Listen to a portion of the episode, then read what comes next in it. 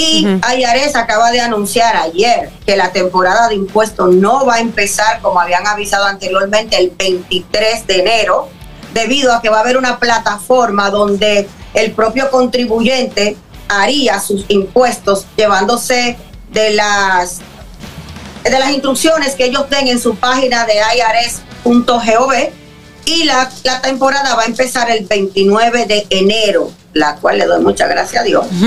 Amigos gustosos, los invito a que vayan a nuestro canal de YouTube, le den a la campanita, se suscriban y compartan. Ahí pueden ver los programas pasados y muchos segmentos del gusto. de El gusto, el gusto de las 12. Y estamos de regreso en el gusto de las 12, 12 y 39 de la tarde. Y tenemos ya en línea nuestra querida amiga Elizabeth Sánchez. Elizabeth, ¿cómo estás? Buenas tardes. Saludando ando. ¡Ay, qué bueno! Elizabeth, te veo como un swing, una. Está bonita. Como, como una, una chaquetica, un cuello tortuga, muy Está, bonita. está cobrando, ya se comenzaron la temporada de impuestos. Ah, hay que estar Se regia. está notando. Para poder dar manazo No, no, heavy, no, hay que estar no, regia. no, Ah, no. Usted está equivocada. Ah. Yo estoy rey hasta los domingos. Es cierto, yo la-. Coge ahí. Yo la sigo, es verdad. Di que lo que tengo hoy es frío. Di que es frío lo que tengo hoy. No, pero aquí hace un frío hoy bastante. Y empezó otra tormenta. Este es de agua. No sabemos cuándo termine. Bueno, mamá, sí. Así es, Elizabeth, nosotros tenemos preguntas de nuestros oyentes y vamos a comenzar con Aniera a ver qué dice. Muy bien, muy bien. Por aquí preguntan, o mejor dicho, eh, como una afirmación. Eso. El IRS cambió la fecha de inicio de la temporada de impuestos. Bueno, no sé. Si yo no llené le- impuestos en el 2022, me dijeron que no podía hacerlo ya electrónicamente. ¿Cuándo lo podría hacer? Esa sí fue una A pregunta. partir de mañana se vuelve a abrir la, la parte electrónica. Podemos llenar 2021, 2022 y 2023. Si usted no llenó ninguno de esos años, si no debe, pues lo felicito. Si debe, qué pena me da porque vamos a pagar con intereses. Mm. Pero sí, a partir de mañana ya se abre de nuevo la parte que estaba en mantenimiento, que estaba, como se dice, en el piso. Y IRS acaba de anunciar ayer que la temporada de impuestos no va a empezar como habían avisado anteriormente el 23 de enero, debido a que va a haber una plataforma donde el propio contribuyente haría sus impuestos llevándose de las de las instrucciones que ellos den en su página de irs.gov y la, la temporada va a empezar el 29 de enero, la cual le doy muchas gracias a Dios. Porque no, yo no estaba lista para empezar el 23, yo mejor Bueno. me iba para Punta Cana. Ay, Dios Pero Por la aquí te esperamos, La arranca. temporada la empezamos el 29. Si usted no ha llenado sus impuestos, le aconsejo que a partir de mañana se comunique con su preparador para que lo pueda hacer porque, óigame bien, si usted llena primero el 2023, pero no llenó el 2022, si usted tiene reembolso en el 23, hasta que no llene el 2022, IARES no le va a mandar el reembolso. Otra cosa, los reembolsos para las personas que esperan recibir, y más si usted tiene créditos por hijo, créditos por la escuela de sus hijos, no van a ser empezados a, a enviarse a las cuentas de banco hasta 24 de febrero.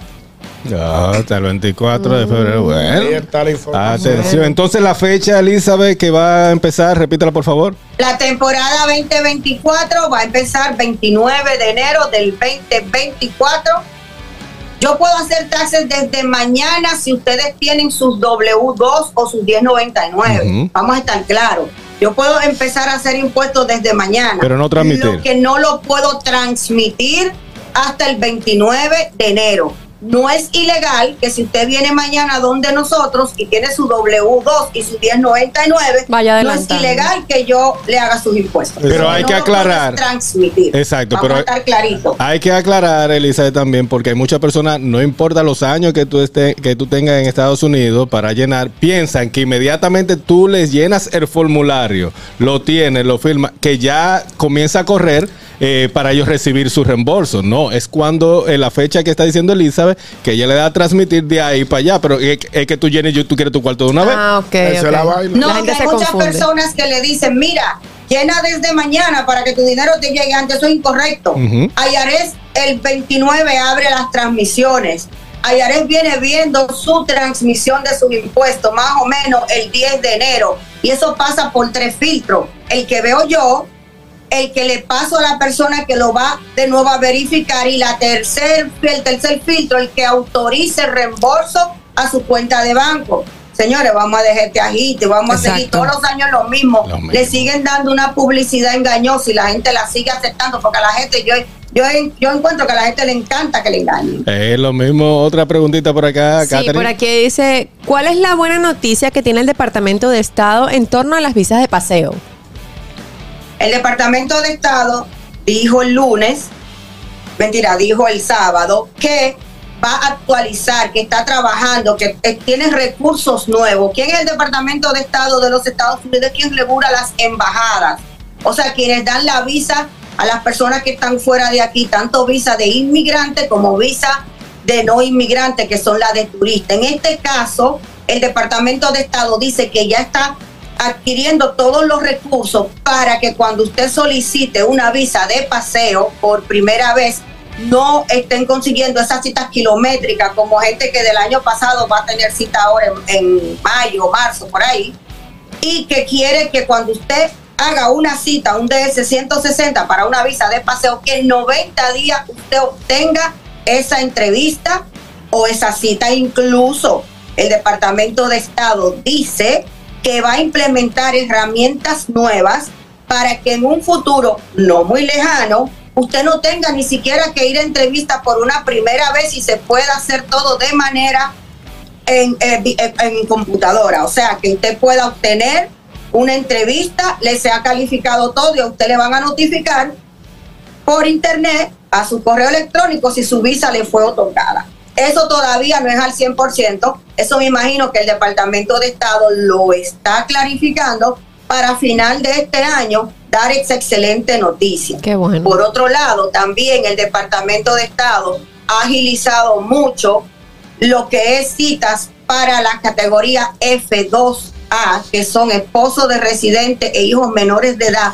Gracias a Dios, ya las citas van por las personas que tienen prioridad noviembre del 2019. Y estaban lejos, estaban como en enero del 19 en el boletín de visas de enero. Estamos en noviembre del 2019, lo cual es una buena noticia también para todo aquel que tiene más de cuatro años esperando su entrevista. Eh, Elizabeth, eh, vamos a hacer ahora lleno mi tasa eh, 001, como la, la materia. Llenando mi tasa 001. Primera vez que voy a llenar mi- mis impuestos. Eh, soy desde cero, comencé a trabajar, ya eh, me va a llegar todo.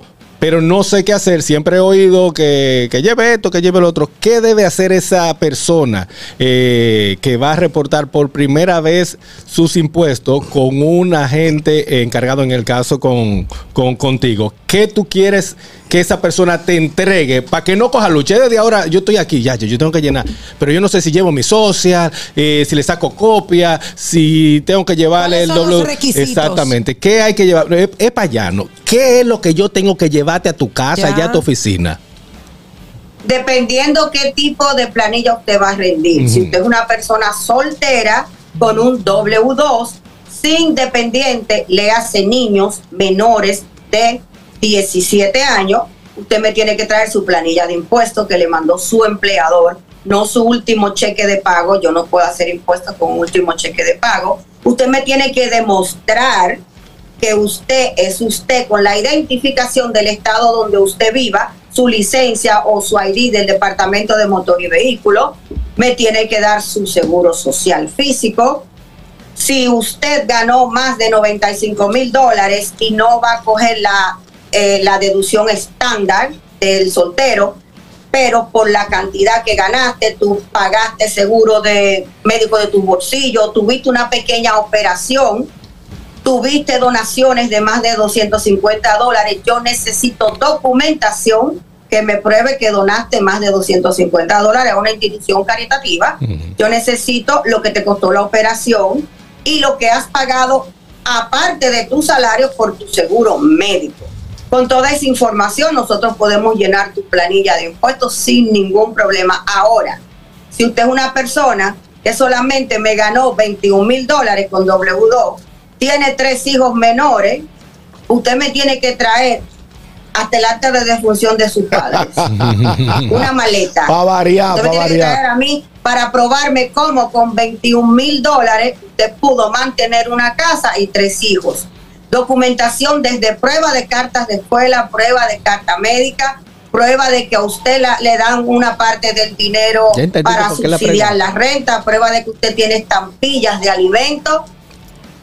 Como le digo, es un baúl que me tienen que traer. Elizabeth, ¿y dónde las personas pueden eh, buscar todos esos requisitos? Porque dependiendo si tú eres soltera, si eres casada, si tienes hijos, si no tienes hijos, van a ser diferentes las, doc- los documentos. ¿Dónde? ¿En qué página? Siempre, reco- siempre recomiendo, como yo trabajo por cita, antes de hacer cita con mis clientes, aunque sean clientes recurrentes por varios años, le digo, ¿qué cambio hay? Ah, mira, me están dando más de cupones, me están pagando más de renta, quiero prueba. Ujú. ¿Qué cambio hay? Me mudé, quiero prueba. Entonces, usted llama a su preparador, yo tengo una lista, incluso si tú tienes un negocio por cuenta propia, yo tengo una hoja especial en la que tú como dueño de negocio te sientas conmigo, me dice, aquí están mis ingresos, yo misma los verifico con banco, yo subo. Pero todo eso que tú me dices ahí, por ejemplo, un tacita de Uber que hace hasta 120 mil dólares cuando me trae todos esos gastos, yo tengo una hoja donde detallo esos gastos y abajo él me firma que él me dio todos esos gastos y que él me jura ante la ley y yo tengo que notarizar ese Claro. documento. Ok. Muy bien. Buenas. Eso es lo que quiere vivir para allá. Buenas. Buenas tardes, Elizabeth. Adelante. Hola, Hola, una persona que nació en los Estados Unidos pero nunca ha vivido allá, pero quiere empezar a hacer su récord de impuestos allá. Tampoco ha pagado nunca impuestos. Esa persona podría obtener un trabajo pues, básicamente virtual de una empresa estadounidense y, y para reportar los taxes y esa persona ya un adulto de casi 50 años necesitaría pagar los años anteriores, aunque no haya vivido allá. Los últimos cinco. no, no, va a, te- va a tener que empezar a pagar a partir del día que cualquier compañía contrate. Por ejemplo, yo tengo a alguien que me trabaja eh, algo en Londres, pero ella tiene seguro social y residencia. A ella yo le voy a pagar con un 1099 y aunque vive en Londres, ella va a tener que llenar.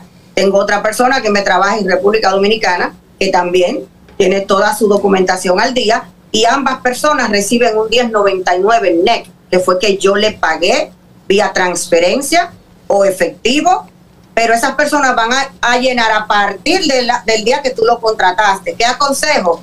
A la persona que esté en eso, quien lo vaya a contratar para que trabaje virtualmente, tiene que darle un W8, un W9, perdón, donde va a llenar que es una persona que va a recibir un 1099, que no es una compañía, que es alguien independiente, por lo cual se le va a pagar y se le va a pagar en efectivo o se le va a pagar en cheque. Excelente. Pero claro que tiene que llenar a partir del día que empezó a hacer el trabajo virtual, no los años anteriores. Si, si esa persona quiere llenar los años anteriores, tendría que llenarlo con lo que ganaba en el país que vivía y hay una ley que se llama la ley de expatriación, que no le vale a menos que gane en dólares más de 120 mil dólares. Así es. Buenas. Eh, muchacho, no vale parque. Adelante, vale. Elisa, aunque no me escuche, estamos trabajando con usted, estamos casi ahí. Mire, Elisa, una preguntita. Este, ah, un- me pregunta un amigo mío que él recientemente adquirió, compró dos solares en la zona norte del país. Y él quiere saber si, eh, si esos solares, esa tierra, esa propiedad, tiene que ser reportada en su en los taxes aquí en Estados Unidos. Ok, si él no está recibiendo dinero por esas propiedades, ningún intercambio, y simplemente la tiene para construirla, eso no le afecta. Él puede decir que tiene propiedades porque él no está percibiendo ganancia todavía. Ahora, si él tiene una cuenta de banco con 10 mil, un dólar en República Dominicana, tiene que reportarla. Tiene que hacer el SBAR. Sí, ay, ay, No, creo ahí que- vale parking, te descubrimos. Te descubrimos, vale parking. No, lo que creo, Elizabeth, que es hasta X cantidad, lo que, tú- lo que usted está diciendo, es como hasta un tope, después de ese tope que tiene que comenzar a, a reportar para Estados Unidos, pero si está por debajo de eso no hay ningún inconveniente. No, pero claro, eso es para las personas que son ciudadanos residentes de los Estados Unidos. Claro. ¿Por qué? Por el hecho de que aquí hay mucha gente que no tiene un peso, le pagan la renta, tienen muchísimos cupones y fuera de aquí tienen cinco y seis propiedades de Airbnb. Exactamente. Una pregunta, Elizabeth. Las personas que son residentes, pero que no viven allá, como tú mencionaste dos casos hace un momentito, y tienen un trabajo, por ejemplo, que le pagan por redes sociales, que hacen trabajo con Amazon y Amazon le paga, y son como pagos así. ¿Pueden reportar o deben de reportar también? Dependiendo qué tipo de pago te hace Amazon a la persona, si Amazon hizo un contrato donde dice que le va a dar un 10.99 net a la persona, ahí sí tendría que reportar. Si Amazon, como pasa muchas veces con YouTube, que tú le llenas un YouTube, formulario en exacto. YouTube que es el W, do- WW8N, que significa que aunque tú recibas dinero por YouTube, no tienes que reportar aquí en los Estados Unidos, Mm. Dependiendo si, qué contrato hizo Amazon con el influencer. Ok. Si no, si es solamente así y no hay nada que reportar, ya eso depende del influencer si tiene residencia aquí, pero hay una ley de expatriación. Sí. Siempre y cuando ese residente no haga más de 120 mil dólares. Si tú hiciste 128 mil dólares fuera de aquí, tú tienes que pagar impuestos por los 8, no por los 120, porque la ley te ayuda con 120 mil. Muy bien. Igual que si tú estás casado aquí, ¿ok? Y, le- y tu esposa vive en República Dominicana, tú le puedes hacer un regalo hasta de 175, 71 mil dólares y no es taxable, porque no vive aquí tu esposa y no tiene documentación. Ok. Ah, gracias Muy interesante. Elizabeth, de verdad que sí, mucha información el día de hoy. Eh, para más información pueden seguir a Elizabeth Sánchez en Es Consultant, ahí la pueden seguir Elizabeth Sánchez. Elizabeth, ¿alguna otra información?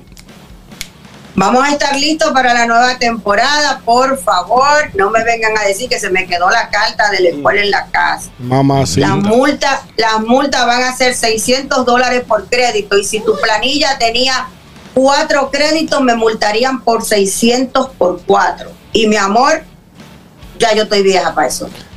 Gracias, Elizabeth. Eh, abrígate bien allá, que de- la gripe aquí está dando durísimo. Allá debe estar peor. Mi amor, yo soy como el sol, solamente sale una sola vez a la semana. Gracias, Elizabeth. Nosotros seguimos aquí en el gusto de las 12. El gusto, el gusto de las 12.